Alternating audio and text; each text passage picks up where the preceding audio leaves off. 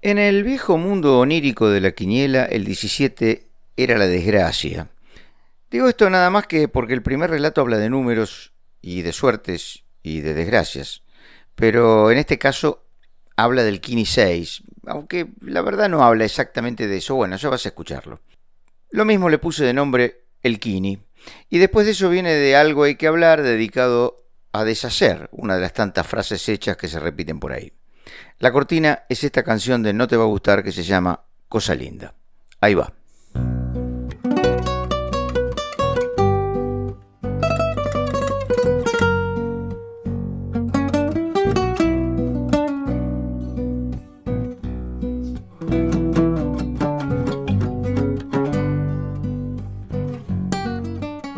Hice como siempre. Anoté los números en un papel cualquiera tratando de despegarme de cualquier relación consciente. Es mi modo de convocar a los dioses del azar, una tontería. Esa vez debo haber exagerado con la desconexión o a lo mejor me distraje. Cuando me fijé, había anotado siete números en vez de seis. Así que, ¿qué hago con el que me sobra? Primero me dije borro el último y listo. Después la vi sentada leyendo y me dije, le pregunto, que ella elija. Estaba con un libro de tapas azules sentada en el sillón y de vez en cuando subrayaba cosas con un fibrón amarillo, así que cuando le dije, tacha un número que me sobra uno para el kini, me miró primero como que le costaba entender y después hizo una X con el fibrón sobre el número 4. ¿El 4? dije yo. ¿Por qué el 4? Justo el día de mi cumpleaños tenías que tachar. Y ella, qué sé yo, ni me fijé. Y yo, Claro, justo el 4. ¿No podías tachar el 41, que es un número horrible, justo el 4? La cosa es que la discusión subió de tono hasta que se apagó de un portazo y estuvimos como tres días sin hablarnos. Decí que el Kini ni cerca, ni el 4, ni el 41, ni nada. Lo único que me faltaba era que acertara 5 y que saliera el 4. Justo el 4 tenía que tachar. ¿A vos te parece?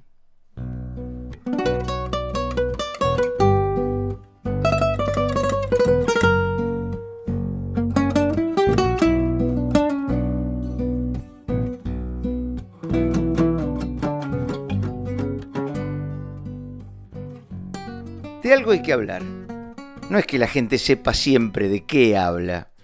No es que piensen palabra por palabra ni que tengan una justificación teórica de lo que dicen cada vez que dicen. De algo hay que hablar, casi siempre. Y entonces Benito habla cuando le preguntan y repite algunas frases hechas que le parecen que calzan como anillo al dedo. Construye así un castillo de palabras un depósito de lugares comunes en el que encuentra siempre el comentario oportuno, la afirmación apropiada, la observación que arrancará coincidencias. Por eso pasa que se levanta a la mañana y hace tiempo viendo los diarios en el celular, los diarios que los periodistas escribieron sobre una web que armó un programador de computadoras que ahora está también levantándose y estirándose para volver al trabajo, el diario que piensan entre varios alrededor de una mesa presidida por un editor, que toma café o mate, igual que todos los otros, mientras hablan de que esta noticia o de que la otra, diarios con edificios céntricos a los que llega gente que se amontona frente al ascensor, para terminar en oficinas con computadoras en las que se tipean noticias y se llenan excels con facturaciones y con cuentas bancarias, en la que se vive ese aburrimiento del todos los días lo mismo, días en los que paradójicamente siempre, siempre aparecen problemas nuevos que hay que resolver. Pero Benito no piensa en nada de eso, así que ni bien deja el celular, hace un café y siente con placer ese aroma, el mismo que ya tiene un poco cansada a esa chica que justo ahora, en ese preciso momento, viaja amontonada en el colectivo a la fábrica. Ella está en embalaje, y al aroma que a Benito tanto le gusta, ella le dice olor, porque a decir verdad la tiene un poco cansada. Pero Benito lo mismo, ni sabe de la chica, así que pone dos cucharadas de azúcar justo al mismo tiempo que un señor allá lejos usa una de esas elevadoras de pallets y va para atrás, para adelante y de nuevo para atrás, acomodando en el depósito cientos de esas bolsas gigantescas repletas de esa misma azúcar. Después Benito se va porque ya se le hace tarde y hay que abrir, así que deja bien cerrada la puerta del frente y no piensa ni un minuto en su vecino que es cerrajero, y se sube a su auto que tiene una caja de cambios tan suave, montada en un taller que parece un quirófano, en una planta industrial súper especializada en la que justo en ese mismo momento se está sentando alguien súper especializado, asegurarse de que cada pieza se fabrique con los micrones exactos.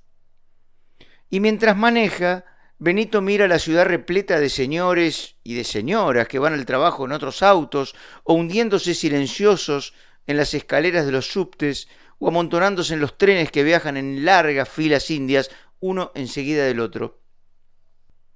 Puede ser que Benito no sea demasiado consciente de lo que ve, quizás porque ve todo a través del parabrisas que un poco lo separa, de ese parabrisas que se hizo en un horno tan caliente que hay que saber mucho, estar muy concentrado para que todo salga bien y estar todos los días al pie del horno haciendo más y más parabrisas iguales al del auto de Benito. Pero Benito, claro, no es que siempre sepa de qué habla. ¿Para qué se alcanza con el comentario oportuno, con la afirmación apropiada, con la observación que arrancará coincidencias cuando un cliente le diga y él entonces sienta que tiene que decir también? Él sepa que tiene que decir también. Y entonces responder, por ejemplo, a la vieja queja por lo mal que están las cosas, a la vieja afirmación de que así no se puede seguir más, encontrando la frase que venga como anillo al dedo. Y ahí es que dirá entonces, lo que pasa es que en este país nadie quiere trabajar. Eso es lo que va a decir Benito. Lo que pasa es que en este país nadie quiere trabajar.